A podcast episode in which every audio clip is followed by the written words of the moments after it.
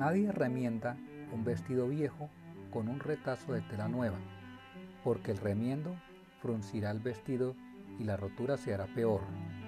Ni tampoco se echa vino nuevo en odres viejos. De hacerlo así, se levantarán los odres, se derramará el vino y los odres se arruinarán. Más bien, el vino nuevo se echa en odres nuevos, y así ambos se conservan.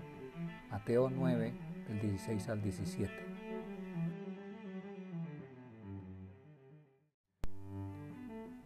En la antigüedad, el vino añejo se usaba para alegrar las fiestas matrimoniales, especialmente en la realeza. Cuando Jesús asistió a una fiesta matrimonial, convirtió el agua en vino para alegrar la fiesta, y no fue necesario dejarlo reposar o fermentar para que tuviera el mejor sabor y fuera el mejor vino. El maestresala o el organizador de la fiesta dio su aprobación cuando probó el vino.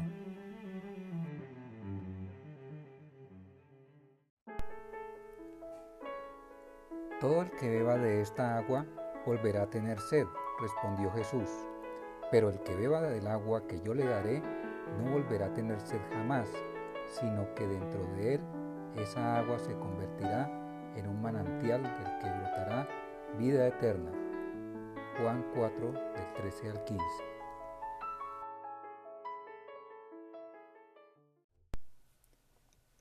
Probar el mejor vino es comparable a encontrar una persona con la cual podemos satisfacer nuestro profundo deseo de ser amados.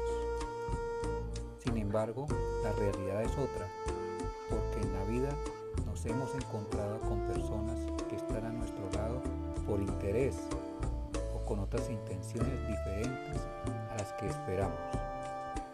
Ser amados ha sido la base de nuestros sentimientos en la sociedad actual.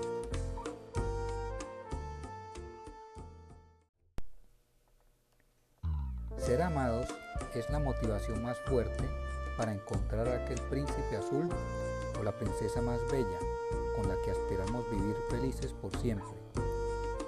Sin embargo, sería un peligro casarse con cualquier persona sin conocerla realmente.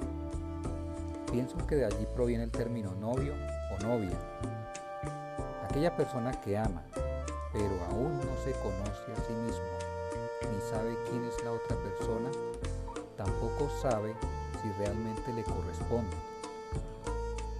Dios quiere ser parte de nuestros sentimientos más profundos y para ello necesitamos entregarle primero nuestro corazón.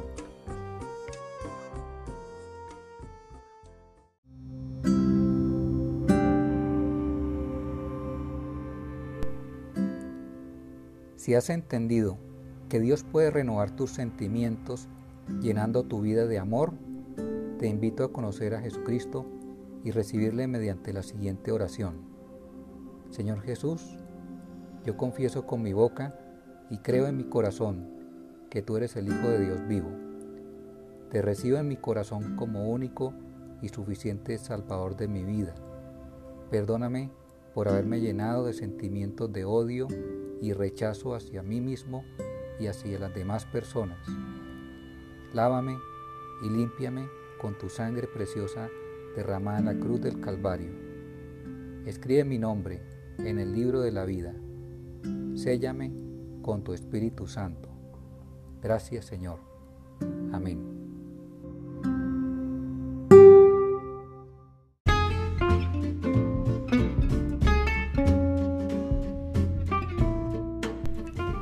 Si no asistes a ninguna iglesia, puedes unirte a un grupo de oración en una reunión virtual en donde estudien la Biblia y enseñen a ponerla en práctica.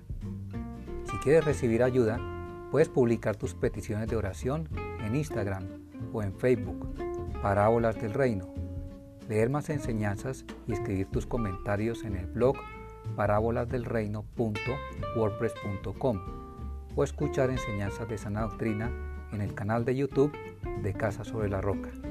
Que Dios te bendiga.